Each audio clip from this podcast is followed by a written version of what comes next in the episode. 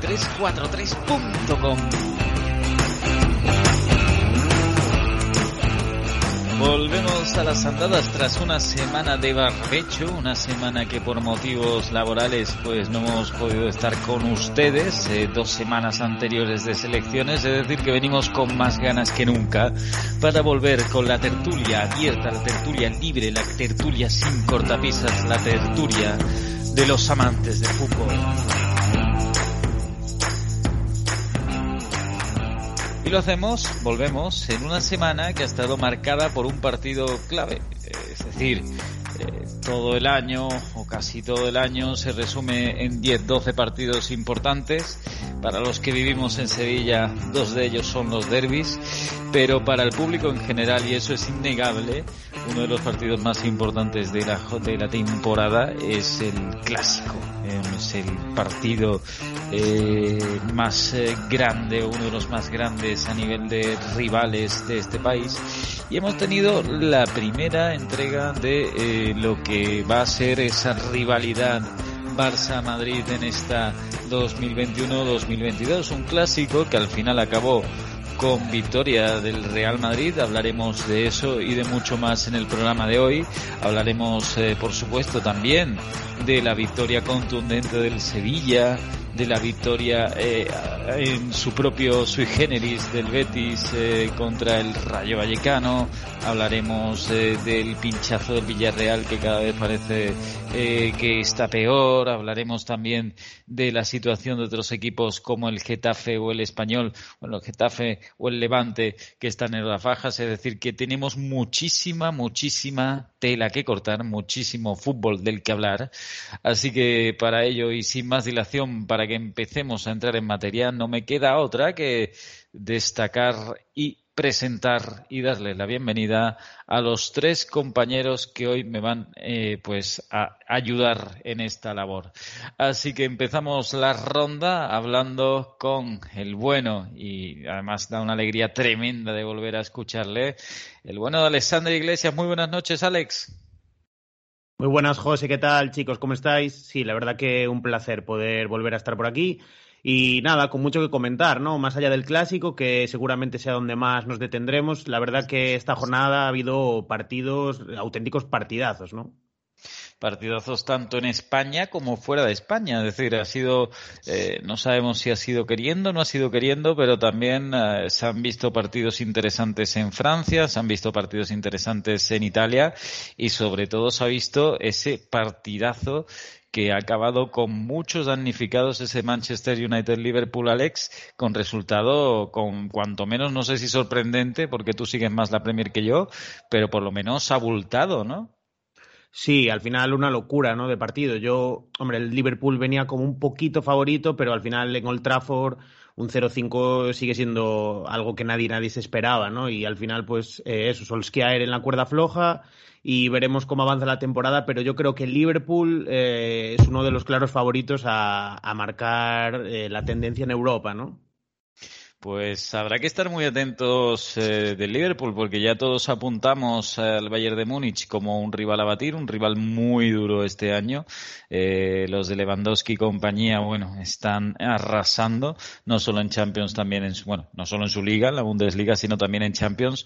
Y todo apuntaba que sería el rival a batir, pero el Liverpool ha dado un golpe en la mesa. Ya sabemos que Mohamed Salah está en un nivel eh, tremendo como el de hace mucho tiempo, así que habrá que estar atentos. Eh, partidos interesantes como decía también como el Marsella PSG que se ha disputado en Francia, aunque ese sí que ha acabado con eh, con menor juego, con un 0-0 que no, bueno, pues que no eh, alegró a nadie, ni a la hinchada marsellesa que jugaban en casa en el mítico Velodrome, ni a la hinchada del todopoderoso y multimillonario Paris Saint-Germain. Siguiendo con las presentaciones, y nos vamos desde Galicia hasta Zaragoza, le damos la bienvenida a un habitual de esto, a un fijo, a un titular indiscutible, es el bueno de Ignacio Muedano. Muy buenas noches, Ignacio.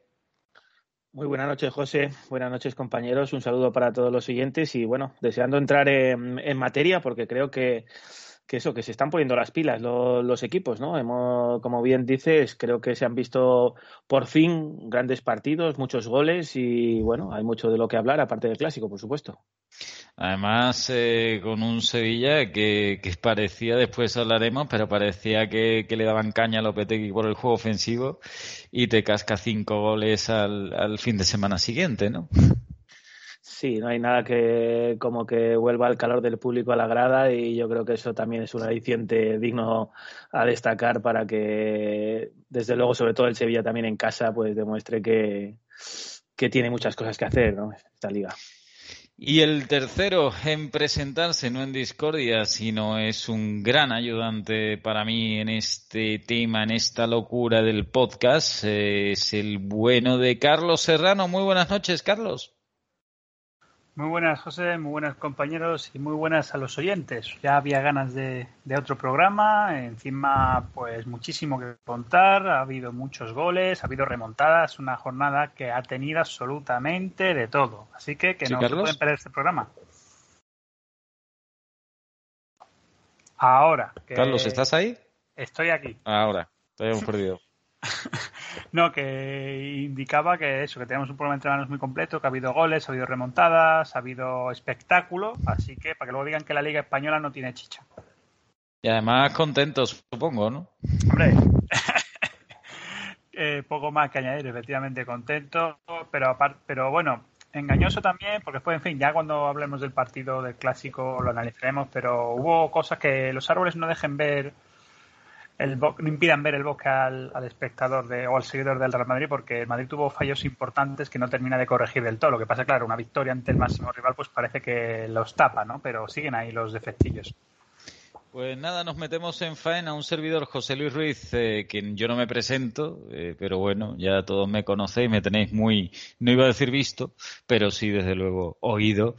Y además, si me tenéis muy, eh, muy oído ya, pues para mí es un auténtico honor y un orgullo porque todos los oyentes que forman esta comunidad de Desde la Medular sois bienvenidos a este podcast libre en el que también tendremos, como no, la mirada de las estrellas de Luna, del bueno de Paco Luna, una de las estrellas en ciernes, esta ya casi es una realidad, pero también es un jugador, un jugador algo desconocido del que nos hablará más adelante. Bueno, pues entramos en materia y una jornada que empezó con partido de viernes, empezó con partido, eh, bueno, pues eh, que a lo mejor alguno podría decir, bueno, no tiene mucho cartel, pero claro, cuando miramos a la clasificación todo cambia. Y decimos por qué, porque el Osasuna Granada, que parece a lo mejor un partido a priori que no tendría mucha historia, eh, acaba siendo un partido entre un Granada que está en horas fajas, eh, con un entrenador yo no sé si discutido, porque bueno, el Granada es de proyectos a largo plazo y si han puesto la mirada en Robert Moreno es porque creen que puede hacer algo importante con un equipo que el año pasado ya a final de temporada se vio que se cayó un poco. Eh, pero claro, los Asuna, que siempre va poquito a poquito, como una hormiguita, eh, acabó empatando el Granada al partido, pero aún así eh, los rojillos están sextos con 18 puntos.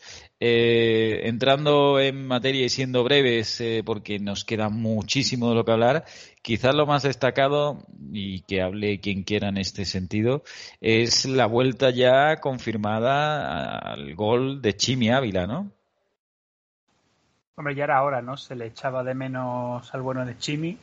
A mí es un jugador que particularmente me, gusta mucho por lo que ofrece sobre el terreno de juego y estaba deseando verle celebrar un gol y menos mal, ya era, ya era hora. Y como tú dices, es un partido muy engañoso a priori, pero los Asuna anda sexto. O sea, es que es lo maravilloso de últimos años de los últimos años en nuestra liga que los equipos que parece que no van a rascar nada son los que ponen todo sobre toda la carne en el asador para demostrar que tienen mucho fútbol que ofrecer y sorpresas que dar a sus aficiones. Así que enhorabuena a los Asuna. Ignacio, que es súper fan del Chimi Ávila, ¿quería aportar algo más también?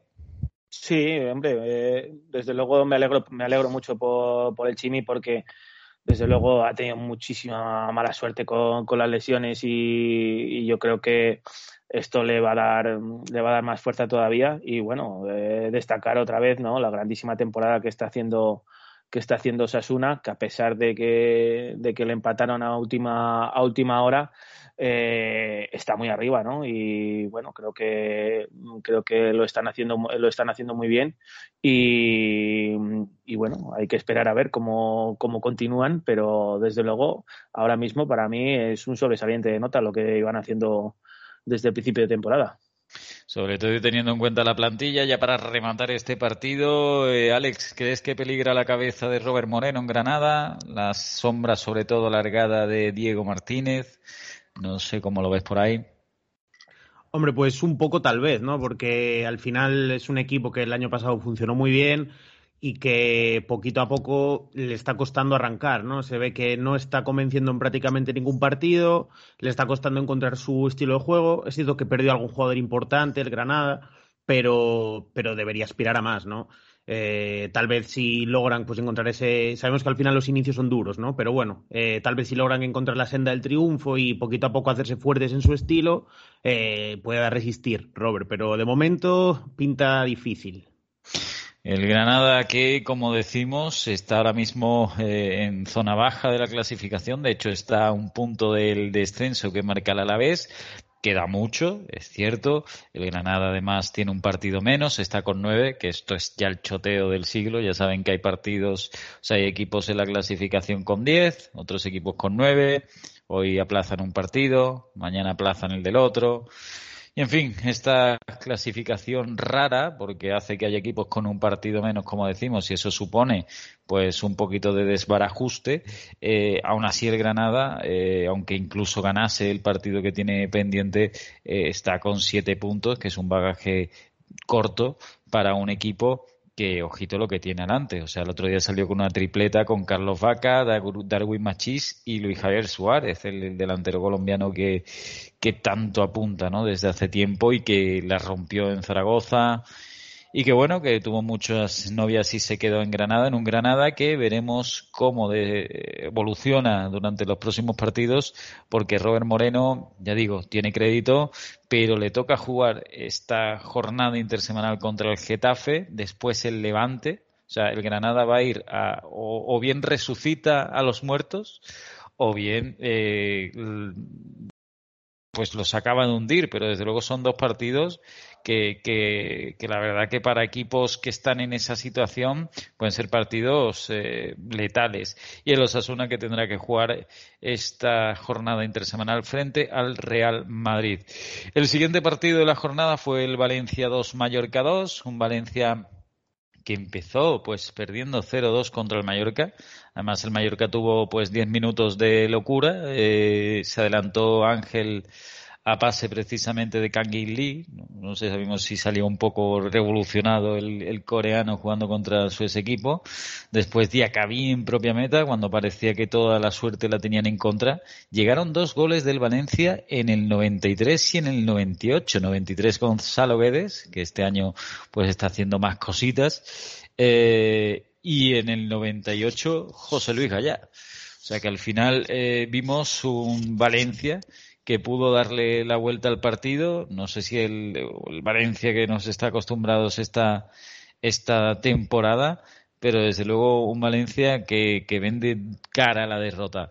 Eh, no sé si alguno de los tres visteis el partido entre Valencia y Mallorca, pero el Valencia eh, siempre, o por lo menos la diferencia con el año pasado quizás, es que eh, está mucho más competitivo, no más peleado, ¿no?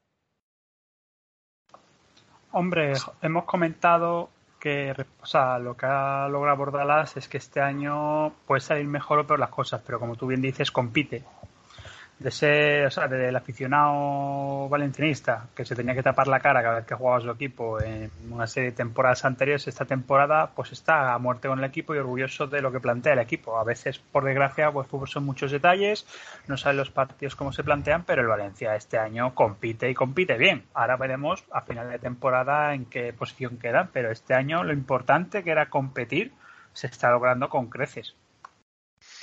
Eh, no sé si Alex quieres aportar algo sobre este Valencia-Mallorca y también, eh, no sé, si también a nivel general, ¿qué os parece también a Ignacio y a ti el tema también de los goles en el último minuto, ¿no? Esas, eh, estos descuentos tan largos que está viendo que están prácticamente cambiando el signo de los partidos, ¿no? Sí, yo justamente eso es algo que iba a apuntar a lo largo del programa de hoy porque ha sido en varios partidos, ¿no? Donde lo hemos visto. Pero bueno, más en concreto en este partido yo creo que se ve muy, muy provocado por la expulsión ¿no? de Lee. Al final el Mallorca entró muy bien al partido, eh, incluso llegó a dominar y a partir de la expulsión al principio, más o menos de la segunda parte, pues el Valencia pues empezó a asediar, el Mallorca, como es lógico, se fue echando poquito a poco atrás y los goles, quieras que no, llegan con un poquito de fortuna. ¿no? El tiro de Gonzalo Guedes es un tiro desde fuera del área que rebota y al final acaba entrando y el último creo que es una especie de centro lateral. Entonces, sí que es cierto que compite, pero creo que ya son más de cinco partidos o cinco partidos sin ganar del Valencia. Y al final, lo difícil, yo creo, en esta temporada para el Valencia o para los valencianistas es eh, poner los objetivos, ¿no? Porque no sabes qué, a qué tiene que aspirar el Valencia, ¿no? Ahora mismo está décimo, eh, una décima posición, yo no sé si sería suficiente. Lo que pasa es que estamos viendo que Europa o similares, llegar cerquita de Europa, un séptimo octavo, un séptimo octavo puesto, también se vende caro, ¿no? Entonces, en función de esos objetivos, eh, al final de temporada los valencianistas estarán más contentos o menos, pero es difícil de, medir. Seis partidos son los que el Valencia acumula con el de Mallorca, con el del Mallorca, mejor dicho, porque se jugó en, el, en Mestalla, eh, sin ganar. el equipo de Bordalás, que empezó muy fuerte la temporada, eh, y que bueno ahora mismo está en un, en un claro en un claro bache. Quizás Ignacio con Soler y Gaya la cosa cambie no en estos días no Sí, desde luego que son dos piezas importantes y es lo que hemos venido también diciendo de que eh, la profundidad del, banquillo de Valencia eh, es, bastante limitada y en cuanto se van nombres importantes, pues lógicamente lo notan por supuesto que empezaron muy fuerte y gracias a eso pues tienen ese, ese, pequeño, ese pequeño colchón y han entrado en esa dinámica, ya sabéis que hablo yo tanto de las dinámicas, esa dinámica un poco negativa, pero, pero gracias a ese pequeño colchón no creo que todavía empiecen ahí pues las zozobras, porque como bien decía Alex, el objetivo el objetivo no es no es mm, no creo que no creo que esté claro pero pero tampoco creo que eh, e-, ellos mismos puedan decir de que eh, una mitad de tabla para este año estaría bien, no sufrir. Eh, creo que no, que a lo mejor, sobre todo además, como empezaron, pues podían apuntar un poquito más para arriba. Pero parece ser que, que, yo creo que este año el tema de, el tema de Europa va a estar muy complicado precisamente para, equipo como, para un equipo como, como el Valencia, porque hay, desde luego, siete ocho equipos que, parece que tienen las, las ideas eh, muy claras y va a ser muy difícil eh, que, esos, eh, que esos equipos queden por detrás de Valencia. Pues será difícil, pero es cierto que ahora el calendario, que es totalmente azaroso y que es totalmente eh, bueno, pues a, veces eh, hace que haya estas situaciones, ¿no? Eh, va a hacer que los eh, Chess jueguen contra el Betis el miércoles, que podría ser a priori un rival directo para Europa League, si tenemos en cuenta que el Betis está ahora mismo en esos puestos y que está jugando ahora mismo Europa League. De hecho, el Villarreal en casa, que después hablamos del momento del Villarreal, pero será otro de los rivales, ese será ya el fin de semana. Después tiene al Atlético de Madrid en casa y ya cuando venga del parón tendrá que enfrentarse a la Real Sociedad. Es decir, que hay cuatro partidos, uno detrás de otro, Betis, Villarreal, Atlético y Real Sociedad, que yo creo que son fundamentales para saber si veremos al Valencia del año pasado, es decir, un Valencia de mitad de tabla que te puede dar, eh, como siempre, porque tiene mucho nombre y ese escudo pesa mucho, pues una eh, pues te puede dar una alegría en algún partido gordo, o bien eh, ver a un Valencia consolidado con Bordalás y que deje a un lado esa dinámica negativa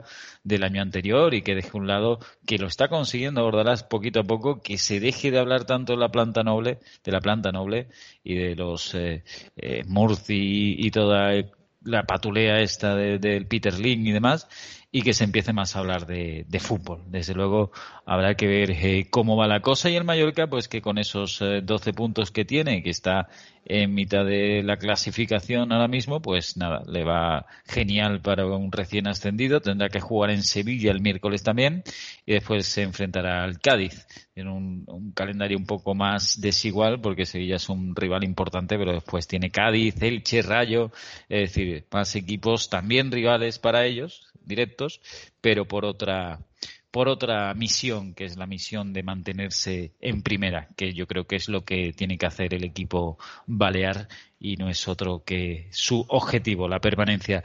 El siguiente partido fue el Cádiz a la vez. El Cádiz, mm, otro que está en una crisis de juego tremenda, un Cádiz que el año pasado era un equipo hipercombativo, Mm, correoso, duro de, de, meterle, de hincarle el diente y más en el ahora conocido como Nueva Mirandilla, Nuevo Mirandilla, y sin embargo el Alavés que llegaba como llegaba, bueno, yo, lo Alavés no es que sea flor de un día esta situación eh, negativa, de hecho este año salvo lo que hizo en el partido contra el Atlético de Madrid, que, prácticamente fue algo, una raya en el agua y así se le apareció la Virgen con ese gol de, de Víctor Laguardia, eh, porque además es que la estadística es que ha marcado cuatro goles el Alavés esta temporada, ¿eh? que es tremendo, cuatro goles en nueve partidos, a gol por cada dos partidos o menos, eh, pues le ha dado la vuelta a la le da la vuelta a la situación contra el Cádiz, gana 0-2 con un gol, bueno, perdón, con dos goles de Joselu.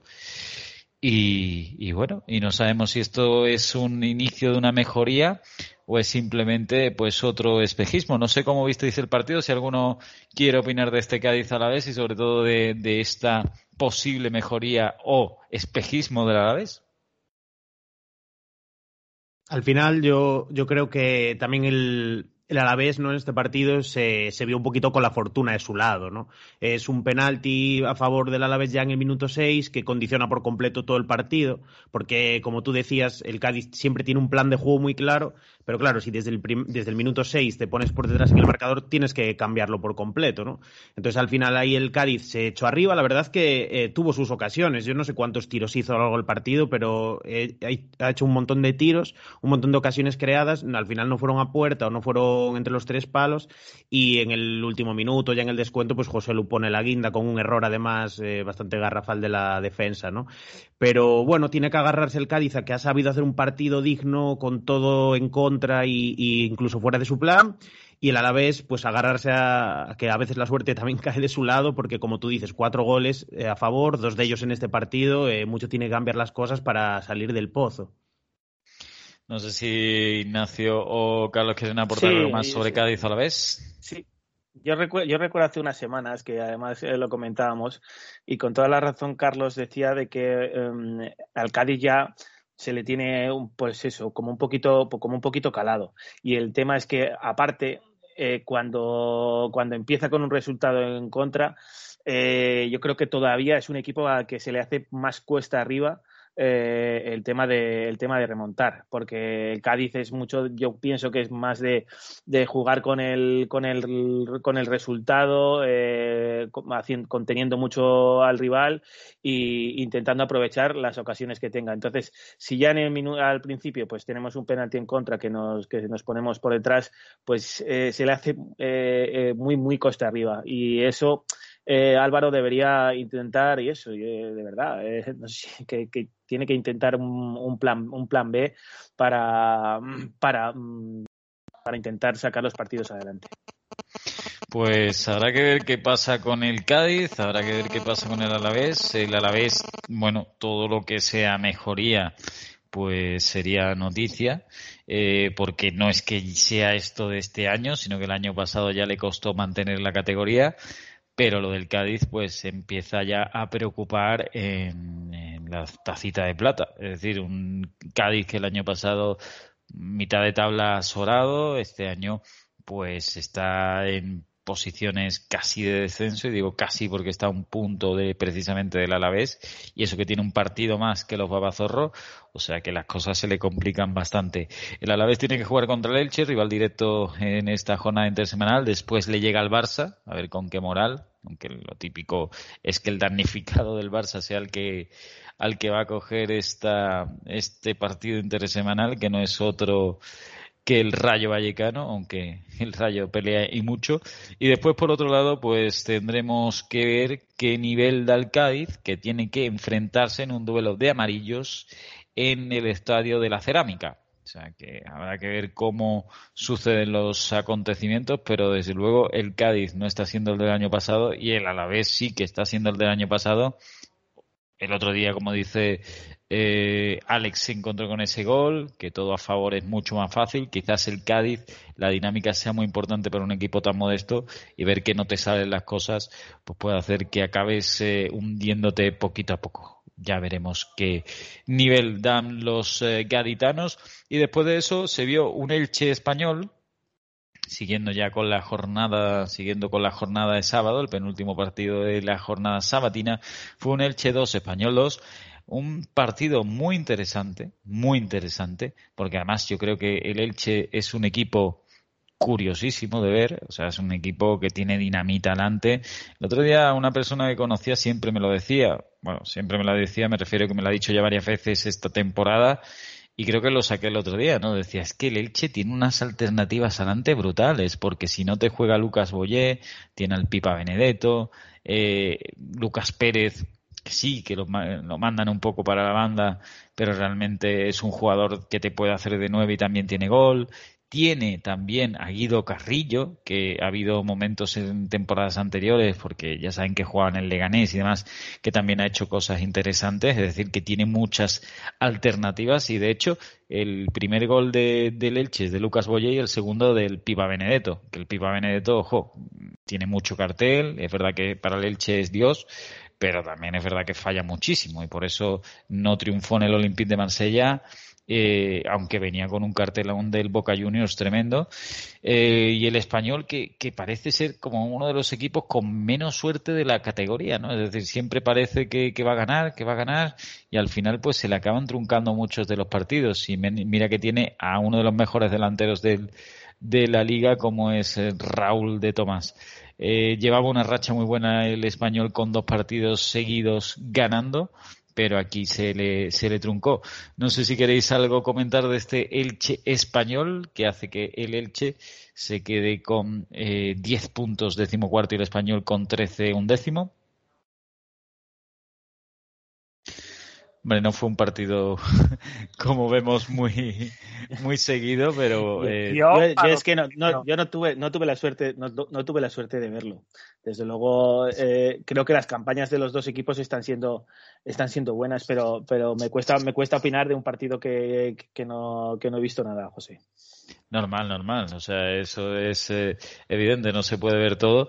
Lo que sí simplemente deciros que eso, que, que realmente eh, cuidadín con el nivel que, que, está dando el Elche y con lo que tiene adelante, que tiene dinamita. No sé si Carlos querías comentar algo.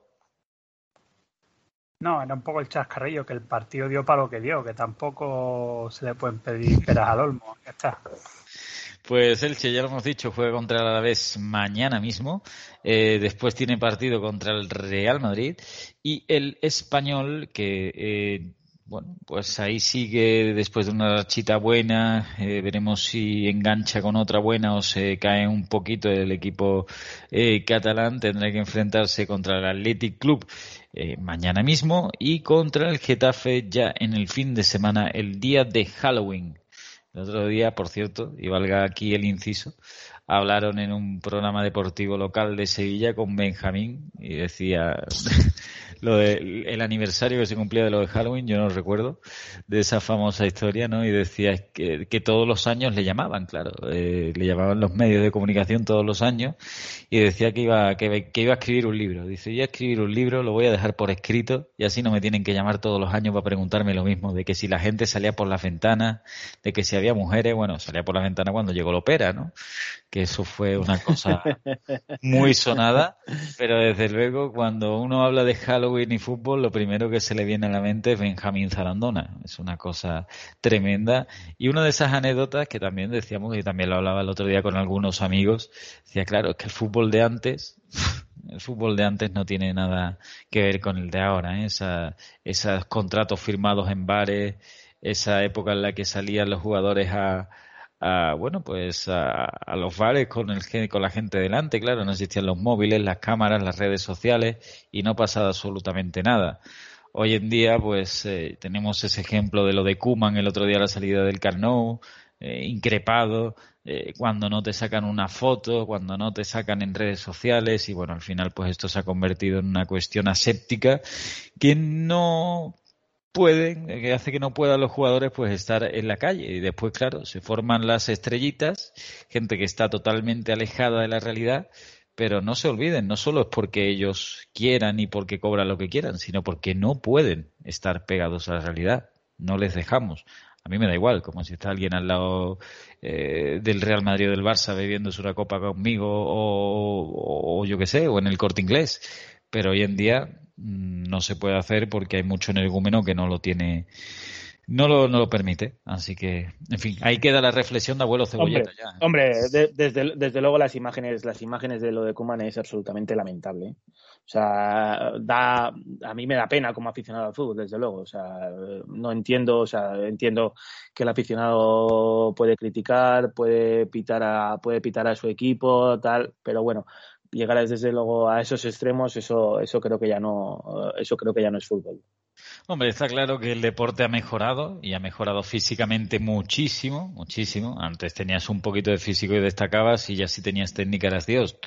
Pero también es cierto que se ha perdido con esta historia de esta profesionalización exacerbada del deporte, se ha perdido también esa parte entrañable o esa parte cercana y de personalidad que tenía el fútbol. Ahora quedan entre ellos en sus mansiones a 500 kilómetros de donde vive la gente, la comida se la llevan a casa, el peluquero va para casa, en fin, todas esas historias que hace nada, pues 20 años, no, bueno, 20 a lo mejor no, pero 30 años no pasaban y que tú escuchabas las historias de nuestros padres, nuestros abuelos hablando, ¿no? Yo estaba aquí, bueno, pues estaba aquí, me tomé una tapa con él, en fin.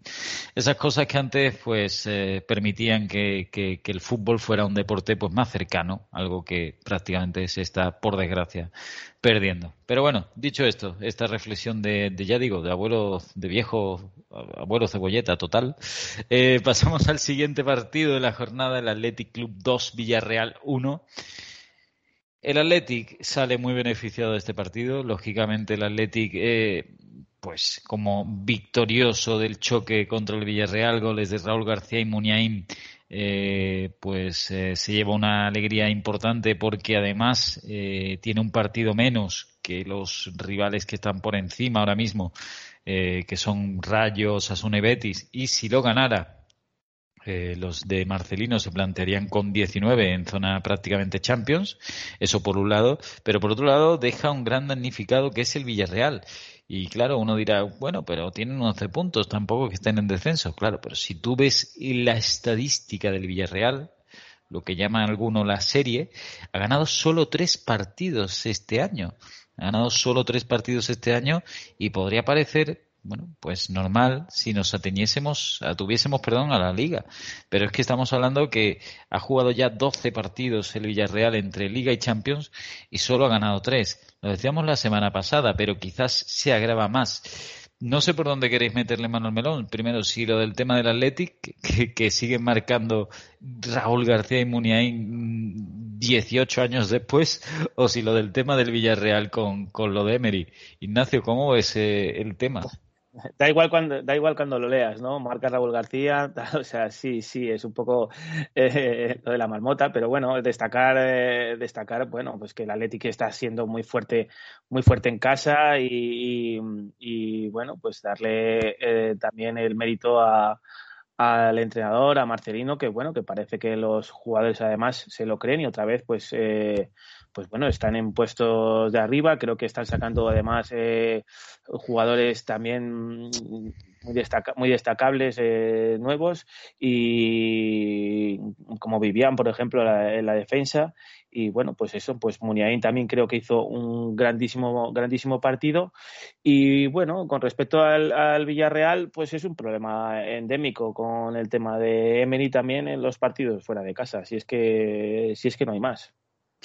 ¿Tú crees, Alex, que es más un problema de entrenador de Emery, problema de planteamiento? problema, como decía también eh, otro compañero, el que le mandamos un saludo desde aquí, Jorge Rodrigo, que es un problema de plantilla porque la Champions eh, te revienta. Creo que además ese fue el adjetivo, perdón, no del adjetivo, no el verbo que utilizó nuestro compañero Jorge. Eh, cuando no tienes un plantillón de los grandes, de los que tienen fondo de armario brutal, o crees que es suerte? No sé, Alex, ¿cuál es para ti ese, ese foco de culpa, digamos.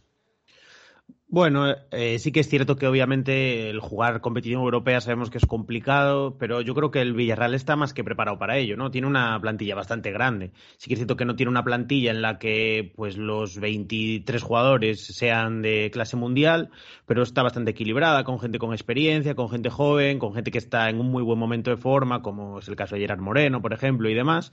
Yo creo que tiene plantilla, lo que pasa que el otro día simplemente yo creo que fue inferior, no sé si venía cansado de jugar jugar este partido, ya digo, en Europa contra el Young Boys, que, no creo.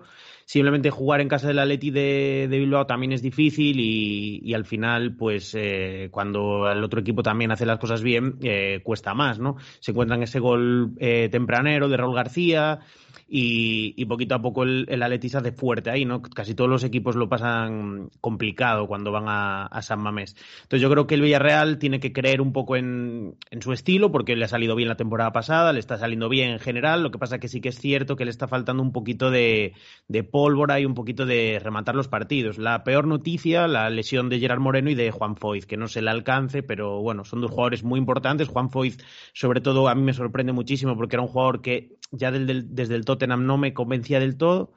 Luego Emery lo puso en el lateral y el año pasado vimos eh, claros y oscuros, eh, partidos buenos en el lateral, partidos bastante malos y yo creo que este inicio de temporada estaba a un nivel espectacular en el lateral. A mí me está gustando mucho, entonces a ver si, si lo recupera pronto. Pues una, dos bajas importantes, la de Gerard Moreno, que es el delantero titular del Villarreal, y la de Juan Foyz, que además es un comodín, porque eh, como decía Alex, el año pasado fue cuando Emery decidió ponerlo en el lateral. También es un jugador que ha llegado a jugar de pivote, aunque lo curioso es que realmente se supone que era defensa. En el Tottenham, pues bueno, eh, fue una primera temporada viniendo de Argentina medio que, la segunda prácticamente no jugó nada y llega con 23 añitos a, bueno, llegó el año pasado con 22 añitos a Villarreal para consolidarse, pero es cierto que, también puede ser una baja considerable, eh, aunque también el Villarreal tiene un jugador que está explotando, ya se habla bastante, yo eh, lo he visto ya en un par de partidos y creo que es así como el de Arnaud Anjuma, que me parece un pedazo de pelotero tremendo, pero no le viene nada bien desde luego al Villarreal que en estos momentos eh, un poco delicados de juego, pues pierda dos de sus piezas clave. Carlos y el Athletic, bueno, a lo suyo, ¿no? Los de siempre, eh, que si Iñaki Williams, Raúl García, bueno, Iñaki Williams que no sé si ya lleva dos mil partidos jugados seguidos, porque es una cosa tremenda, Muniain, eh, Manu García, eh, perdón, Dani García en el centro del campo, lo de siempre, ¿no? Difícil que le metas mano al Athletic en casa, ¿no? Pues sí, es de los clásicos de la liga, o sea, todo, en, las diferentes ligas siempre hay equipos históricos que dicen, jugar allí entre comillas es un infierno, ¿no? Porque es muy difícil ganar, sacar algo positivo. En nuestra liga obviamente es el Athletic, ¿no? Eh, un once ya aguerrido, con el calor de la afición, que pelea cada balón, o sea, espíritu de Raúl García y viejo rockero, como decimos, de igual cuando leas que marca o que eh, ayuda de manera muy considerable a la victoria de su equipo. Pues, eh, un, o sea, nada nuevo bajo el sol, que sí, Athletic quien se enfrente ya sabe que va a tener que sudar la camiseta ya no solo para ganar, sino lo que simplemente para el partido se va a tener que ganar ese punto. Pues el Athletic Club, 16 puntitos, octavo, ya digo, un partido menos, el Villarreal un partido menos, aunque está con 11. El Villarreal ahora mismo lo que tiene que hacer es eh, volver a, bueno, pues alcanzar el nivel que tuvo el año pasado o en años anteriores y coger la estela de los equipos de Europa League. Mientras que el Athletic de Bilbao, pues ahora mismo, el Athletic Club está ahora mismo eh, a un partido de coger a los equipos de Europa League y de después de un final de temporada malísimo el año pasado, darle la vuelta a la tortilla y convertirse en equipo europeo, que hace ya tiempo que no vemos al Athletic en una competición europea. El Athletic tendrá que jugar en el RCD Stadium frente al Español en tres semanas, hablamos de mañana mismo, esto no para, y sin embargo el Villarreal, que también juega mañana, sí que jugará en casa, como ya hemos dicho, contra el Cádiz. Después el Athletic tendrá enfrentamiento derby vasco, derby vasco, el auténtico derby vasco, el de la Real Athletic el fin de semana en Anoeta, mientras que el Villarreal tendrá derby regional, en este caso de la comunidad valenciana, contra el Valencia en Mestalla. Así que dos derbis para estos dos equipos que llegan en una situación muy, muy diferente. Y el domingo, Ignacio, el domingo empezó a las dos de la tarde, una hora para el sevillano, pues muy rara para ir al fútbol, aunque para el chino pues eh, tocar a las palmas y más viendo que al final el partido pues acabase con un 5-3. Oliver Torres colazo en el minuto 8, un empalme de los de toda la vida, eh, no sé, volea, historia de eso en mi vida, en mi barrio se dice un empalme, el han palmado en el segundo palo después de un córner pasadísimo de Agustinson, un muy buen gol de Rafa Mir, el tercero de Diego Carlos, bueno, antes llegó el de José Luis Morales, que ojo, el del comandante Morales tampoco es que esté mal del todo, un gol de lo suyo, de pegarle desde lejos, Munir puso un 4-1 también buenísimo desde bastante lejos, Después Caraja Gorda del Sevilla, como se suele decir también por aquí, con el comandante aprovechando un error de Dimitrovic que yo creo que va a hacer que, el serbio juegue mm, menos todavía, porque si Bono es titular después del domingo quizás eh, sea más titular todavía.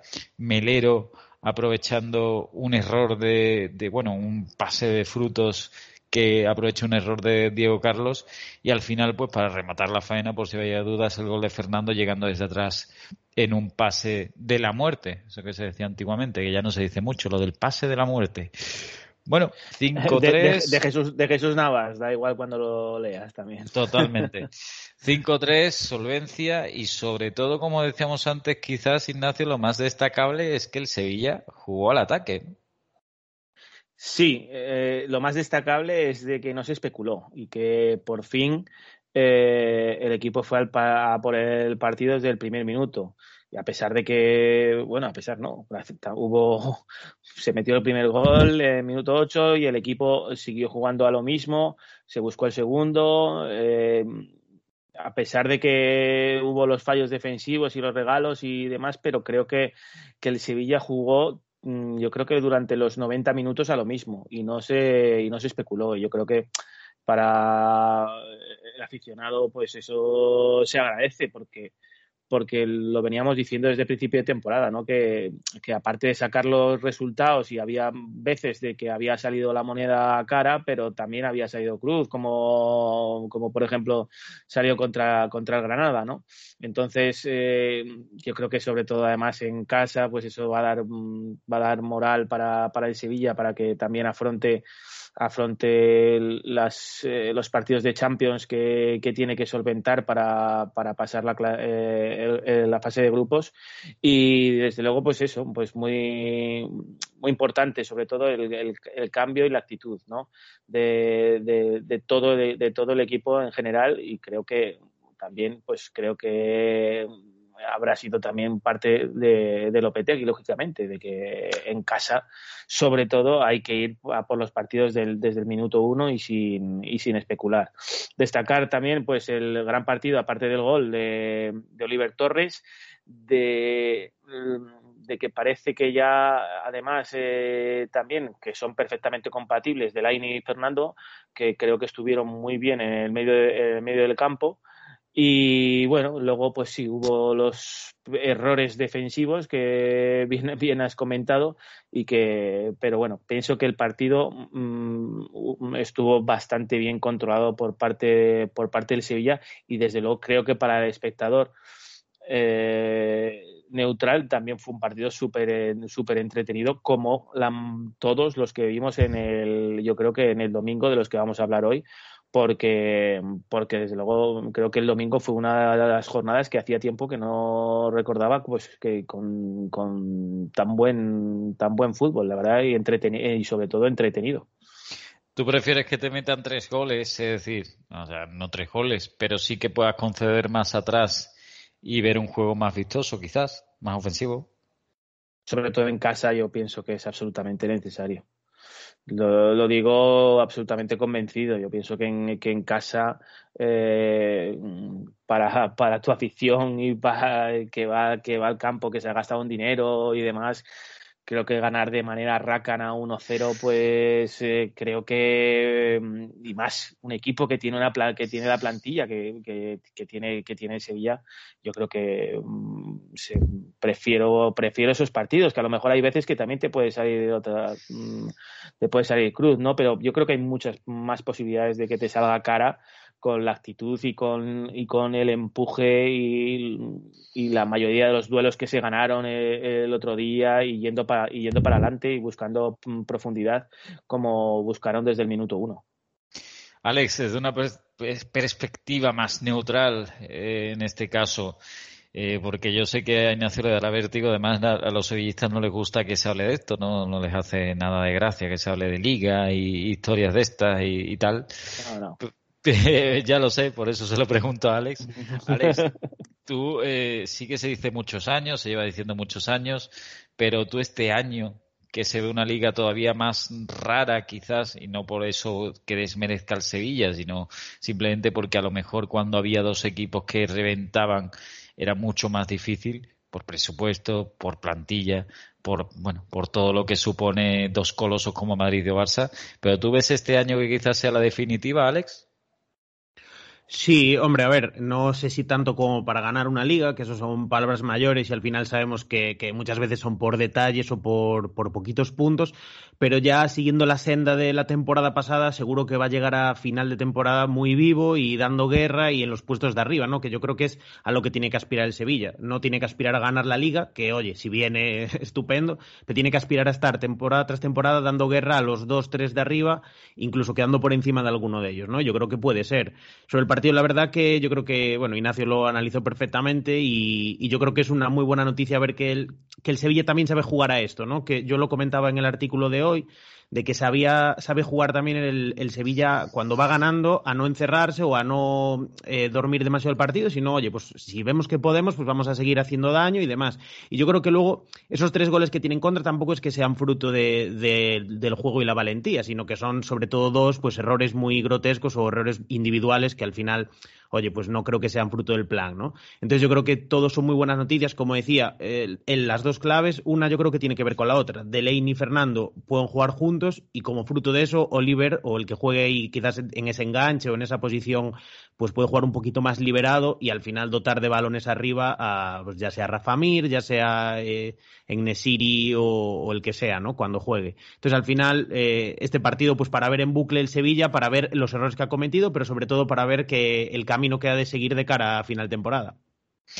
Y cuidado también porque hay jugadores quizás en el Sevilla que están eh, subiendo o que están creciendo, como, como bien decía Ignacio, pues Delaney, eh, jugadores como Oliver Torres, mientras que otros teóricos más titulares como Rakitic o el Papu, el Papu es verdad que estaba lesionado, pero que quizás se espera más de ellos y no están todavía dando ese, ese nivel. Y al final, pues eso, los Fernando, Delaney, Oliver Torres, incluso Munir, que estaba prácticamente en el ostracismo esta temporada, pues son los que sacan ese partido contra el Levante con un buen juego, con dando alegría a la afición y bueno, pues zanjando, por lo menos por esta semana, el debate de si Lopetegui pues juega a Marrategui, que es lo que lleva hablándose durante un tiempo. No sé si Ignacio tenías ahí algo que comentar brevemente. Sí, brevemente, pues eso, como hablando de, de jugadores, pues pues hay jugadores que, que, que, se están, que se están metiendo en la dinámica. Creo que Agustinson hizo un partido bastante, bastante digno y bastante bien. Creo que, hombre, eh, creo que el Toracuña eh, es, es, mejor que él, pero bueno, se puede contar que evidentemente con un, con un lateral eh, izquierdo como Agustinson y Y luego, pues, eh, pues que hay que también intentar recuperar a jugadores que ya cada vez se ve más complicado, porque desde luego creo que el nivel de Lucas Ocampos, pues cada vez empieza a ser un poco más preocupante, porque Lucas Ocampos, pues fue banquillazo y luego, pues sigue teniendo esa, esa ansiedad que yo creo que le, que, le, que le impide de, mm, jugar bien, porque, porque los, por ejemplo, los minutos que jugó Eric Lamela volvieron a ser mm, bastante buenos, pero creo que, mm, jugadores, eso, pues eh, Lucas Ocampos, pues eh, da la sensación de que, de que se lo estamos perdiendo, ¿no? Pues habrá que ver qué pasa con Ocampo. Desde luego, si esta semana o este partido de fin de semana ha sido banquillo o banquillazo, como decía Ignacio, esta jornada que hay partido intersemanal, pues quizás sea el momento de ver a Lucas Ocampos o Lucas Ocampos, que eso sí, eso está claro, y no es por ahondar en el debate, pero a la vista está que no es ni por asomo el jugador de, del año pasado, de la temporada pasada, que acabó pues eh, con el Sevilla conquistando en Europa League en buena parte, y todo hay que decirlo, por el nivel de juego del argentino. Eh, ¿Algo que aportar sobre el partido, Carlos? No sé si algo del Levante que se hunde pese a tener entrenador nuevo. Eh, algo del, Sevilla, algo de los goles, quizás un partido con unos goles eh, hace tiempo no sería un partido con tantos goles de buena factura. no, bueno, se le tiene que quedar cara un poco de, con todo el respeto al Levante, y al entrenador, ¿no? Quiere decir que se te cae un poco cara de tonto, ¿no? De que marcar tres goles fuera, que es dificilísimo, en el sentido de, o sea, ir a tu rival y meterle tres goles y decir, no he ni siquiera sacado un punto, o sea, tiene que sentar fatal, ¿no? Y entonces indica lo que es el nivel del partido, que no es un partido que destacará por su nivel defensivo, un, dos equipos que fueron al ataque, y nada, lo que han indicado también los compañeros, que en vez de la euforia, yo creo que el Serie debería cuidar mucho los fallos en defensa, porque hoy es el Levante, pero en, en, Europa, tal, es, la clase de fallos que te hacen que te empaten el partido, incluso te puedan remontar, ¿no? Entonces, yo creo que es un partido envenenado este. El tipo partido, guau, despliegue defensivo, tal, pero yo creo que últimamente lo que se ha visto que estas ligas se están ganando en la defensa en España. Entonces, claro permitir alegremente que te metan tres goles, como te los metieron, no que te metan tres goles, que te pueden meter tres goles, pero entonces un poco en esa línea, ¿no? Y un partido muy, engañoso me dio pena por el Levante, porque dice, joder, meter tres goles, un partidazo, y dice, meter tres goles fuera y de vacío. Pues hombre, está claro que para el Levante pues eh, fue una pena para ellos en el sentido de que tienen que remar mucho, son penúltimos en la clasificación, pero también es cierto que prácticamente los goles, como bien decía Alex, llegaron de fallos del Sevilla y no tanto de mérito de los, de los valencianos, que, el que sí fue un gol de mérito fue el del comandante Morales, pero al fin y al cabo fueron en todo momento a remolque y fueron por detrás en el marcador. Un levante que, como decimos, lo va a pasar muy mal o lo está pasando muy mal. El Sevilla tiene que jugar en Mallorca próximo partido el miércoles, eh, ya lo hemos dicho. El partido el fin de semana será contra Osasuna y después tiene compromiso Champions League contra el Lille eh, para intentar eh, ganar o, sumar la primera victoria en ese grupo de Champions en el que afortunadamente para el Sevilla y los intereses eh, del equipo de Nervión pues están metidos en la pelea pese a que lo único que ha sumado en las tres jornadas han sido empates. Eh, dicho esto, y el Levante, por cierto, apuntar que tiene que jugar contra el Atlético de Madrid, ahí es nada, después Granada, los dos partidos en casa seguidos. Vamos con el partido eh, que muchos eh, querían comentar, el que todos estaban esperando, ese clásico entre Barça y Real Madrid que acabó con un 1-2, eh, aunque un resultado quizás engañoso. Y digo engañoso en el sentido de que los dos últimos goles llegaron en el descuento y que el Barça, pues prácticamente lo que hizo fue maquillar una derrota que tuvo en su mano, o una victoria que tuvo en su mano el Madrid desde gran parte del partido. aunque las estadísticas dijeran que que tuvo más posesión del balón el Barça, aunque tuvo también más remate el Real Madrid. Quizás ese es el, el, bueno, el gran eh, análisis de esto, ¿no, Alex? Es decir, un Barça eh, que sí, que tiene la pelota, que intenta proponer, pero muy, muy débil a nivel de ataque y a nivel sobre todo defensivo ante un Real Madrid que, quizás pues hizo eh, valor a lo que siempre ha tenido o lo que tiene últimamente, que es contraataque y pegada, ¿no? Sí, al final yo creo que uh, iban pues sobre 20 minutos, 25 minutos de partido y las impresiones que yo tenía al menos era que el Barça estaba jugando bien, que estaba teniendo el control del partido, pero luego te parabas a pensar y lo decías, pero realmente tampoco ha puesto en apuros al Real Madrid, ¿no? Que, que, al final es el objetivo, estás jugando en casa y eso quizás también hace ver un poco eh, de dónde venimos, ¿no? De los últimos resultados del Barça y de la última imagen que ha dado que con poquitos brotes verdes ya no, no, diré que te conformas, pero bueno, sí que, que empiezas a ver, bueno, que no todo es tan negativo, que se puede competir, que se puede que se puede luchar al final por algo, ¿no? Y bueno, yo creo que el Barcelona no hizo un mal partido eh, dentro de lo que cabe, pero sí que es cierto que sobre todo la segunda parte fue muy, muy plano, muy poquitas ideas, lo que se ha visto en los últimos partidos en realidad. O sea, llega realmente hasta el área con bastante posesión, sí que es cierto, pero luego depende mucho pues de esas pinceladas individuales de cualquiera de los de arriba o de algún pase filtrado de Busquets o algo similar, ¿no? Entonces yo creo que por ahí eh, debería intentar mejorar lo suyo el Barça, sé que no es fácil porque es algo que, que, pasa desde hace tiempo, pero es que está claro que es el, uno de los principales problemas. El otro, pues la fragilidad defensiva, ¿no? En la que pues ya se vio que el Real Madrid, eh, como tú bien decías, realmente eh, tuvo pocas al principio del partido, pero cada vez que se acercaba ya generaba peligro, ¿no? Ya fuera con algún disparo o con algún regate que no salía en el último momento. Entonces tampoco puede ser tan flojo en defensa o tener ser tan digamos, tan blando porque al final eso va generando desconfianza en los propios defensas, ¿no? Yo creo que eso, que el Barcelona tuvo cosas positivas, pero que también las tuvo muy negativas y son las, las de siempre al final y es un poquito lo que lo que se prevé esta temporada, ¿no? Que eh, el entrenador siempre se agarra que, bueno, básicamente los jugadores son los que son y que no se puede aspirar a grandes cosas. De lo, yo puedo estar más o menos de acuerdo en que tampoco nadie espera que el Barcelona gane el triplete, pero es que al final tú ves que el problema no son los jugadores, es que no hay ideas. Eh, si tú tienes una idea de la que los jugadores luego fallan al ejecutarla, pues te compro eso. O errores individuales de defensas o tal, te lo compro. Pero se está viendo que bajo mi punto de vista ese no es el problema. El problema es que no saben a qué jugar. Saben a llegar hasta el borde del área mediante tres, cuatro pases y luego a ver qué sucede. ¿Te esperabas un partido así, Alex? Eh, y además, ¿crees que el Madrid es superior o, por lo que se vio es muy superior al, Barça? ¿Y en qué? Mm, me esperaba un partido así, eh, me esperaba quizás al Real Madrid eh, un poco más ofensivo de lo que fue, sobre todo en la primera mitad, la segunda mitad sí que sí que quizás atacó más. Y hombre, el Real Madrid sí, podríamos decir que fue superior en un global. Eh, de todas maneras, yo creo que fue un partido igualado, pero bueno, sí que al final, pues por lo que te digo, ¿no? Ya no solo por los goles, sino por el, por el crear peligro, sí que creo que fue superior.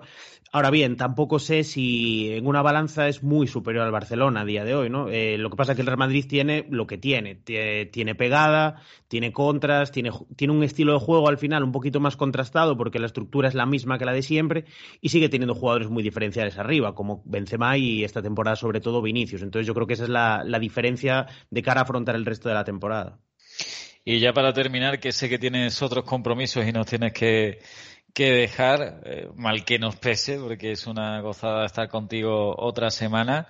Pero ya para terminar, y, es la que te lanzo, ¿esto es una losa o esto tú crees que no va a afectar porque ya está bastante tocado el equipo?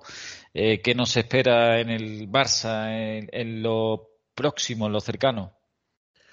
Es una losa a nivel psicológico, desde luego, porque, bueno, luego supongo que comentará Carlos también sus impresiones, ¿no? Pero al final el clásico, y tú lo dijiste al principio, no es un partido más, ¿no? Eh, tanto, aunque luego el nivel en el partido no sea, pues lo que hablaba antes Ignacio en el Sevilla, que no haya sido un partido tan espectacular o no se haya visto un despliegue increíble, al final lo que es la tensión, lo que es lo que se están jugando los dos está ahí y hace de él un partido especial, no un partido más. Y perderlo, pues duele más que perder otro partido, ¿no? A pesar de que no sea el rival directo ahora mismo el Barça, porque que le saca cinco puntos, ¿no? Pero es una derrota que duele, sobre todo en tu casa y sobre todo por esa inoperancia, ¿no? No ha sido mala suerte, no ha sido eh, una falta de nivel increíble que el rival sea muy superior, ha sido que tú no has sabido ejecutar tu plan. Entonces yo creo que eso pesa y que al final la paciencia va teniendo un límite y si no se va viendo evolución conforme van los partidos pasando, eh, la plantilla se desgasta, la plantilla no sabe qué hacer y el entrenador, pues yo creo que tendrá las horas contadas. Eso quiero esperar. Pues gracias por la aportación esta, eh, semana, Alex, que eh, como digo, es un placer contar contigo. Ya digo, sabemos que tienes compromisos ineludibles y te damos las gracias por haber estado esta horita de tertulia. Te mando un fuerte abrazo y, por supuesto, eh, la semana que viene, a ver si nos sigues contando, si nos explicas cómo va la Premier, porque aunque ya hayamos dejado una pincelada, vaya jornadita con cinco goles del Liverpool, pero ahí es nada el 7-0 que la casca el Chelsea Norwich. O sea, una cosa tremenda. Muchas gracias, Alex. Nada, gracias a vosotros, seguir dándole caña a lo que queda de, jornada, que todavía quedan cositas, y a ver si puedo estar por aquí la semana que viene. Eso esperemos. Muchas gracias al bueno de Alessandro Iglesias. Y claro, él ha dado una parte, él ha dado una versión o una eh, cara de la moneda, la de eh, la derrota en clave culé, eh, bueno, el análisis en clave culé y ahora tenemos que también analizar la victoria en clave madridista. Carlos, eh, supongo, como hemos dicho al principio, una alegría de un equipo como el Madrid, que tampoco es que eh, esté en su mejor momento de la historia, sino que también es un Madrid en reconstrucción, golazo de Alaba, después el gol de Lucas Vázquez, y al final, bueno, pues el Madrid sí que parece que tiene un plan de juego establecido, ¿no? Eh, bueno, sí se viene el partido. El único pero, por ejemplo, me preocupó, en el centro del campo estuvo ganada la batalla, ¿no?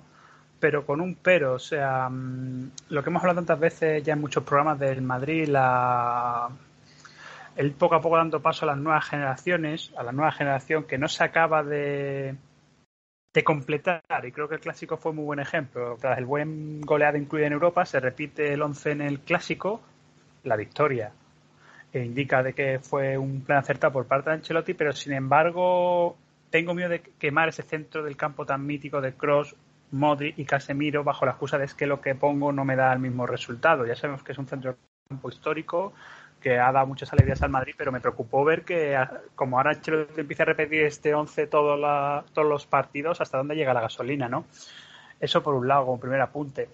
Y luego, aparte, eh, me, sorprendió el Barcelona en el sentido de. Yo sabía que el Madrid iba a jugar a la contra el Nou Camp porque lleva jugando así cuántos derbis ya lleva el Madrid jugando a la contra el Nou Camp. Decidme. Sí, sí, bueno, un montón. De, o sea, un montón desde que. no, de clásico, un montón. yo no sé cuántos. pero suele ser el clásico del Madrid de, históricamente velocistas a las bandas, pero o sea, lleva ganados así derbis últimamente el Madrid, no sé cuánto. Y, y Kuman no sabe que le van a jugar a la contra me sorprendió. Y sobre todo en la segunda parte, de Madrid sufriendo me sorprendió. Por eso dice que es un clásico ganado que sabe muy bien, pero que creo que el Madrid ha perdido una oportunidad de hacer sangre, ¿no? Es decir, bueno, ya que sabemos que estamos un poquito mejor, vamos a dar un puñetazo encima de la mesa y no lo hizo, se conformó. Ancelotti fue listo, dice, dijo a sus jugadores tranquilos, viendo el panorama, que cada vez que un jugador de Madrid se caía vamos a perder tiempo. Total, esto está ganado porque no veían al rival capaz de, de hacerle ese daño, ¿no? No les metió el miedo necesario al cuerpo cuando al Madrid le meten un gol que dice, ostras, que se me puede escapar el partido, que es cuando juega maravillosamente bien al fútbol, cuando ve la derrota a la vuelta de la esquina, que es algo que da mucha rabia, ¿no? Entonces un derby engañoso, compañeros.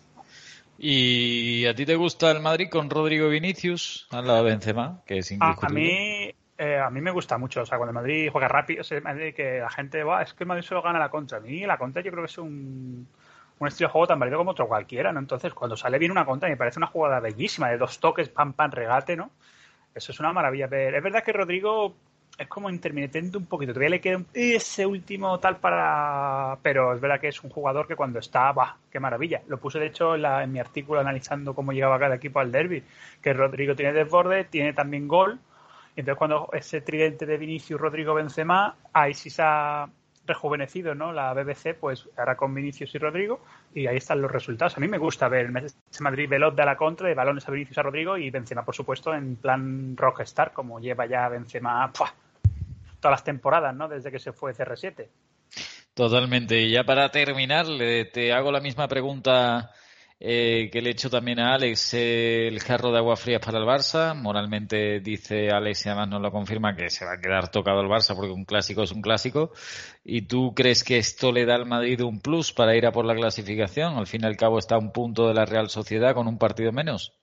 Claro, la moral es importante. El parón le ha venido bien al Madrid porque, bueno, os acordáis, ¿no? La derrota del español, en Europa ante el Sheriff, que ya venían las dudas, el come-come. Entonces, dos victorias seguidas, una por goleada y otra un clásico que más se puede pedir después de un parón de selecciones, cuando históricamente los parones sientan muy mal al equipo.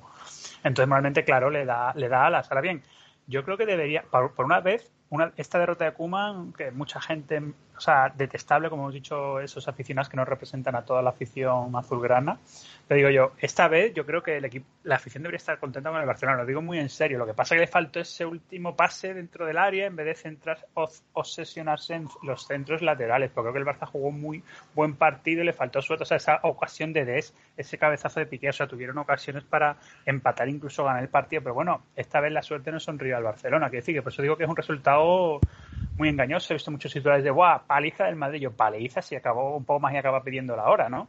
Entonces, bueno, yo creo que moral Barça por juego tiene que estar contento como planteó el partido ante el, rival, creyendo todo el mundo que el Barça le iban a bailar cuando no fue para nada así.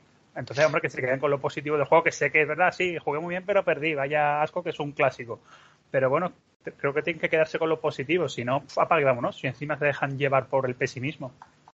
Pues dicho queda, moral a tope para el Madrid después de ganar el clásico. Eh, son clásicos que, bueno, eh, es un poco una pelea sin cuartel y una pelea rara. Es decir, normalmente el clásico siempre es un, un partido prácticamente entre primero y segundo, entre líder y subcampeón, entre el que viene de ganar algo y el que tiene muerde para ganar otra cosa, el que viene de una gran generación y el que está empezando otra pues estos clásicos de este eh, de esta época COVID o post-COVID, pues son clásicos mucho más abiertos y entre equipos que no necesariamente eh, tienen esa vitola de campeones, con lo cual pues se abre mucho más el melón, hay mucho más eh, guerra sin cuartel, mucho más guerra encarnizada en el sentido de que no es no hay tanta tensión, sino partidos más abiertos, más eh, futbolísticos y bueno, pues realmente eh, hace que sean pues prácticamente melones sin calar. No sé si Ignacio quiere comentar algo del clásico antes de eh, ir al próximo partido.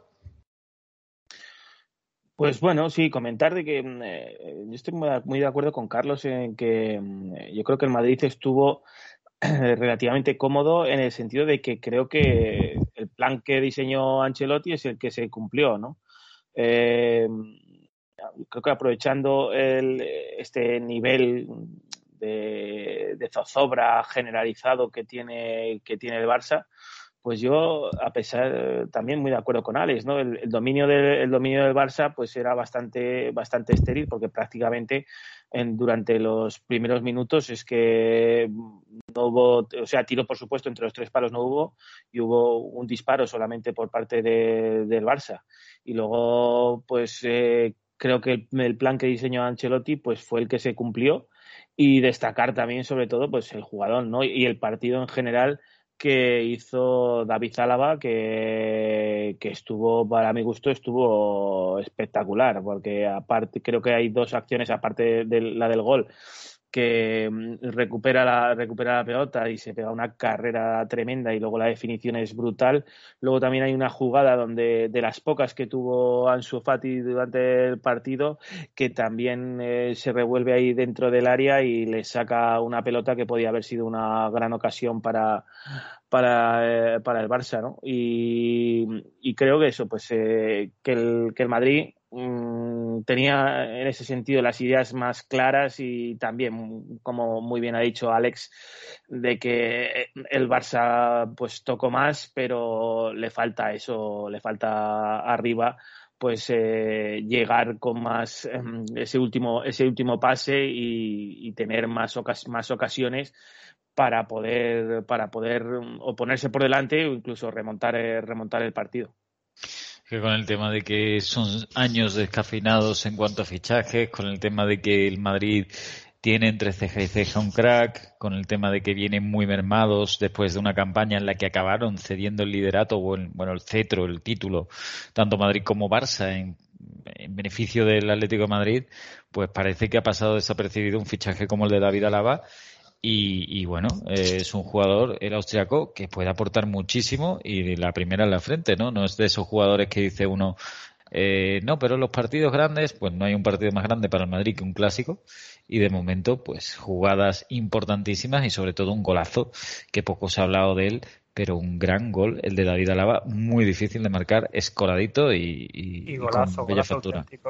Y de hecho yo creo que no se lo cree ni la defensa de Barcelona no se creía que fuera disparada y Ter Stegen tampoco se esperaba que fuera a disparar. Yo creo que todo el mundo se esperaba un centro en esa jugada. Totalmente. Se esperaba el tirado de Roberto Carlos de pa' dentro, ¿no? Todo el mundo se esperaba, bueno, Álava pues va a poner esta mega solo, va a poner un centro, nadie se esperaba el chutazo que se sacó de la manga. Y efectivamente, fichaje a coste cero y de momento, pues mejor rendimiento imposible, ¿no? Pues ahí está, el Madrid que tiene que jugar contra Osasuna, después viene Elche y por y para acabar esa serie de tres partidos, digamos, aunque esto se juega cada nada, tendrá que jugar contra el Shakhtar. La serie la acabará realmente contra el Rayo Vallecano y el Barça, pues eh, que sigue en ese penar, es noveno el Barça y ya llevamos 10 eh, partidos, cuidado con esto.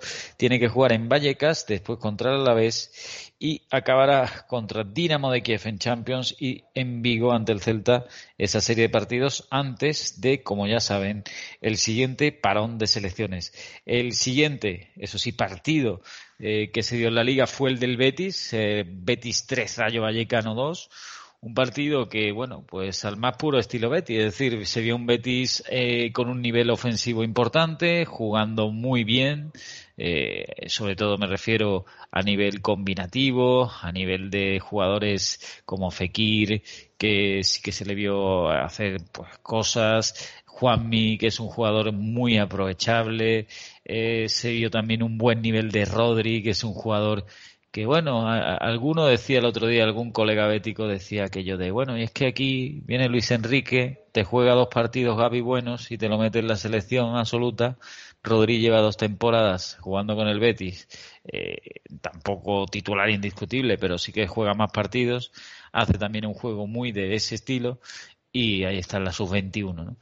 En fin, que el Betis eh, volvió a hacer de las suyas con su juego 2-0, pero volvió a hacer también de las suyas atrás, con un gol regalado al Rayo Vallecano eh, que acaba eh, materializando Randy Enteca. Él empezó fuerte, los de, los de empezaron fuerte en la segunda parte y cuando mejor estaban parecía, pues llegó el gol de Álvaro García en otra desaplicación defensiva y al final, pues al más puro estilo Betis, un balón eh, que tuvo, bueno, el más puro estilo Pellegrini, Betis de Pellegrini, siguió compitiendo, se siguió peleando y Alex Moreno prácticamente se fabrica un penalti ganándole la posición en un balón largo al defensa del Rayo Vallecano que no le queda otra que derribarle al final 3-2 para alegría de la parroquia verde y blanca en un Betis de Pellegrini que casi nunca pierde, que es lo más curioso de todo esto. No sé si pudisteis ver el partido, si visteis eh, ese 3-2 entre Betis y Rayo Vallecano, si creéis que estáis en lo, bueno, si creéis que estoy en lo cierto con la, lectura del partido. No sé si Ignacio Carlos queréis aportar algo sobre el partido. Eh, la línea que estamos. Sí, hombre. Perdón, a ver, que empiece Carlos. Eh, perdón, Ignacio, que te he interrumpido. Eh, no, simplemente lo que estamos hablando ahora, de igual que el Sevilla, que el Betis por juego, o sea, cuando hay un entrenador como el Dom Pellegrini, pues se nota, como no se va a notar, un, hombre que sabe lo que se hace y lo que propone en cada equipo. Lo que pasa es que lo que hemos hablado ya en más de un programa no me voy a explayar. La defensa del Betis no es. ¡ah! es que no va. Ya si el Betis, lo que tú decías en el grupo de la redacción, José, si el Betis defendiera igual que como juega, ¿dónde estaría el Betis? En defensa, no, lo, eh, te decía, estoy muy de acuerdo. O sea, es que por propuesta de juego, por competición, siempre, da gusto verle jugar lo que propone, pero es que, claro, en defensa, siempre no hay un partido tranquilo el Betis en defensa. Ahí, la afición, me imagino, con vuestras tilas, vuestra, ver cómo defendemos hoy, ¿no? Entonces, bueno. Pero nada, felicidades a la comunidad verde y blanca, tenéis que estar muy contentos con el entrado de los jugadores y, hombre, eh, todo pinta otra vez Eurobetis, pero bueno, queda muchísima liga por delante. Ignacio, ¿qué querías comentar sobre el partido? Hombre, pues eh, como, como, dice Carlos y has, has dicho tú, ¿no? Eh, el tema es que si hablábamos antes de los errores groseros del Sevilla en dos de los tres goles del Levante, creo que el, creo que el, el 2-1 de, del Rayo Vallecano creo que está a la altura o supera eh, los errores los, los, errores de los errores del, del Sevilla porque es en el minuto, encima es en el minuto de descuento de, la primera parte o en el minuto 44, no recuerdo exactamente, pero claro, es que le hace, le hace al Rayo meterse al partido. Y, y bueno, en resumen, creo que fue un, fue un partidazo de, fútbol. Creo que no decepcionaron ninguno de los dos equipos porque el Rayo Vallecano, dentro de sus limitaciones, creo que está haciendo una temporada eh, digna, digna de admirar. Eh, creo que es uno de los equipos que hace un juego más alegre y más vistoso de, de la primera división, así de claro. Y, por supuesto que, mm, que, no le perdieron cara al partido y luego en la segunda parte pues, mm, pues también estuvieron muy bien los dos equipos eh, consiguiendo el empate el, el, Rayo Vallecano con otro pase de, de Oscar Trejo. Lo cierto es que en la primera parte él hasta, se estaba lamentándose cuando de repente le aparece un balón y dice, bueno, pues toma, te lo paso y, la metes, ¿no? Y bueno, muy buen partido de fútbol, también yo creo que muy bonito para, para los aficionados y, y nada, pues destacar que destacar eso, pues la defensa, la defensa del Betis, que como bien ha dicho Carlos, pues hombre, si con un poquito mejor de defensa con el fútbol que propone, pues desde luego podría estar mucho más, mucho más arriba, que ya lo está, ¿eh? Está claro que, que, bueno, que es el gran lunar del equipo eh, de Pellegrini. También es cierto que, claro, eh, decía Carlos, bueno, si es que en defensa estuvieran mejor, es que ya es difícil que un equipo del presupuesto del Betis tenga jugadores pues de la talla de Fekir, William José jugando este año ahí. Eh, y bueno, pues eso se traduce en un buen en un buen juego, en un buen fútbol que además marcado por un entrenador que sabe lo que se hace como Pellegrini. No olviden que Pellegrini ha entrenado al Manchester City, al mejor Villarreal de la historia. Es decir, hablamos de un entrenador con bastante pozo y, bueno, lo que sí que es cierto, y lo decía alguno, y yo creo que en eso estaremos todos de acuerdo, es que este partido contra el Rayo, partido trampa, porque el Rayo las pelea todas, porque el Rayo tiene algún pelotero como a mí, y Palazón, este me parece un pedazo de pelotero tremendo eh, que tiene el Rayo y, eso que jugó suplente. Eh, yo creo que este partido con otro entrenador o en otra dinámica del Betis se pierde porque con el 2-1 ya... Eh, Oscar, Trejo, Oscar, Trejo, me parece que es un, jugador también que yo creo que a lo mejor le falta un poquito de, un poquito de físico, pero a mí me encanta Oscar Trejo, eh, del Rayo Vallecano.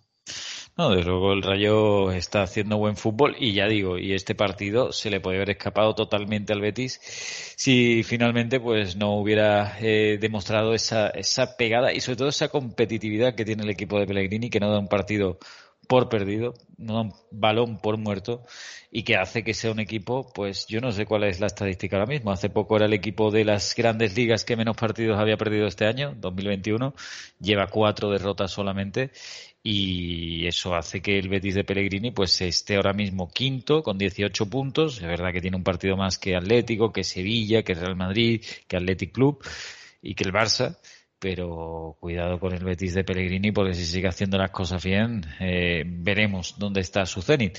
Tiene que jugar contra el Valencia, eh, después tiene compromiso muy difícil en el Wanda frente al Atlético Madrid antes de enfrentarse la vuelta de Champions, perdón, de Europa League. Eh, la vuelta me refiero porque jugaron esta semana empate a uno contra el Leverkusen en casa, esta vez será en Alemania, partido contra el Bayer Leverkusen, el Rayo Vallecano por su parte, como ya dijimos antes, tendrá que jugar contra el Barça y el Celta de Vigo, ambos en Vallecas. Y para terminar, el Atlético Madrid 2, Real Sociedad 2. Nos hemos comido prácticamente todo el tiempo y os voy a pedir muchísima, muchísima brevedad. La Real Sociedad se adelantó con gol de Sorloz en el minuto 7 muy rapidito. Después un gol de falta de Alexander Isak que mete ya hasta las faltas. El que dijo que se parecía a Henry, eh, aunque las comparaciones son odiosas y tal, ese fui yo, acordaros, eh, aquí desde la medular. y después, pues bueno, al final acabó remontando, también un poquito beneficiado por una laxitud arbitral patente, todo hay que decirlo, yo lo digo así de claro, eh, pero remontada con el, eh, bueno, pues con el buen hacer, la experiencia y sobre todo la combatividad que tiene el bueno de Luis Suárez para marcar dos goles, el segundo eso sí de penalti, penalti discutido, que para mí es penalti, realmente y acabó empatando el Atlético Madrid. Eh, os pido muy, muy, muy, muy, muchísima brevedad. No sé si Ignacio Carlos queréis aportar algo de este Atlético Real Sociedad y sobre todo de ese Atlético que no pierde tampoco mucho, porque es verdad que no pierde casi nunca. Es un equipo que nunca está muerto, pero también un Atlético que tampoco es que esté dando un nivel excelso este año para repetir título, ¿no? Yo voy a intentar ser breve, pero me voy a centrar un poquito más en, la Real Sociedad. Creo que fue un partidazo de la Real Sociedad. Creo que la, primera, la primera parte mm, estuvo, vamos, eh, espectacular. Y una de las cosas que puede que todavía le falte a esta Real Sociedad, que hace un fútbol eh, muy brillante, eh, y que discrepo con uno de mis mejores amigos, que aparte es de la Real, que le, le faltó ese, ese, oficio para poder llevarse esos tres puntos de, del campo de, del Atlético de Madrid. Pero en general, desde luego, tenemos un líder de la liga dignísimo porque hacen un, juegan al fútbol estupendamente y le faltó esa pizca de oficio porque todos sabemos que encima en el Calderón lo cómo va cómo van a ir, cómo van a ir dadas no y cómo van a ir dadas y, y, por el empuje del equipo ya no no me meto en temas arbitrales ni nada por el empuje del equipo que eso te va a ir y yo creo que le faltó esa pizca esa pizca de oficio para poderse llevar los tres puntos pues ha sido hasta muy bien resumido. Yo sí me he metido con el árbitro, pero bueno, ¿qué le, le vamos a hacer? Estas cositas de, la vida y evidentemente con todo tu derecho de hablar primero de la Real Sociedad, que para eso es eh, el líder de la, de la liga actualmente, eh, con 21 puntos. Carlos, ¿algo que apuntar sobre este Atlético Real Sociedad muy brevemente?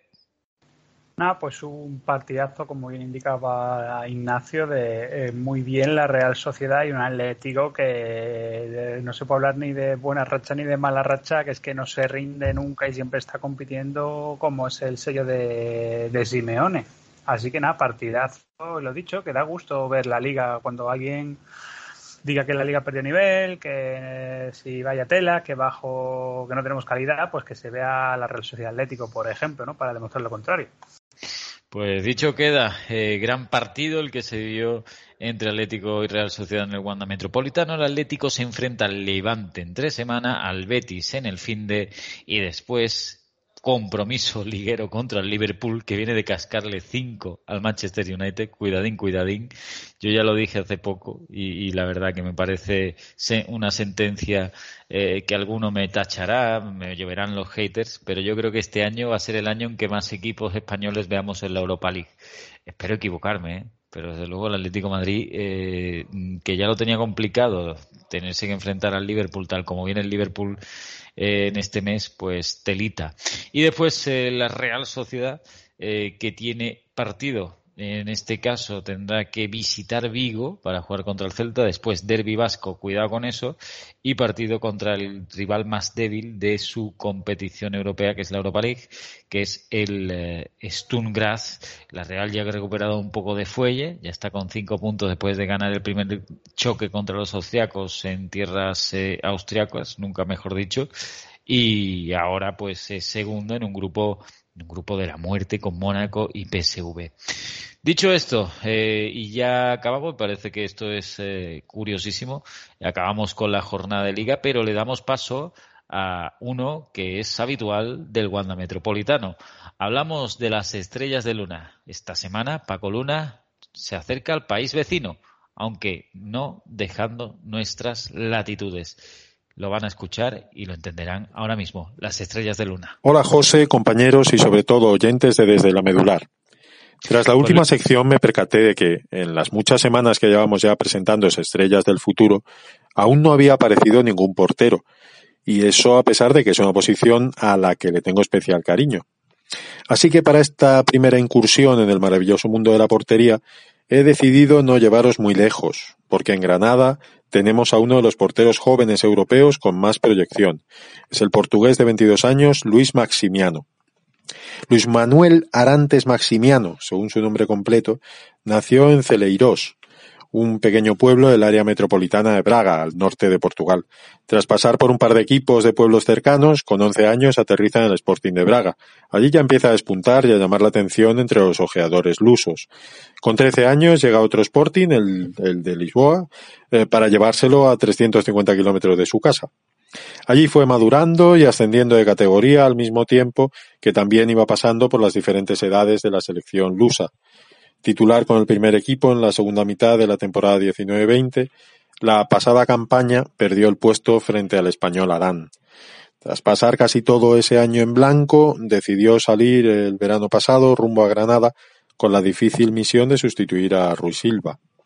Sin embargo, la afición de los Cármenes está disfrutando y le tiene como seguramente la mejor noticia de la presente temporada para el equipo.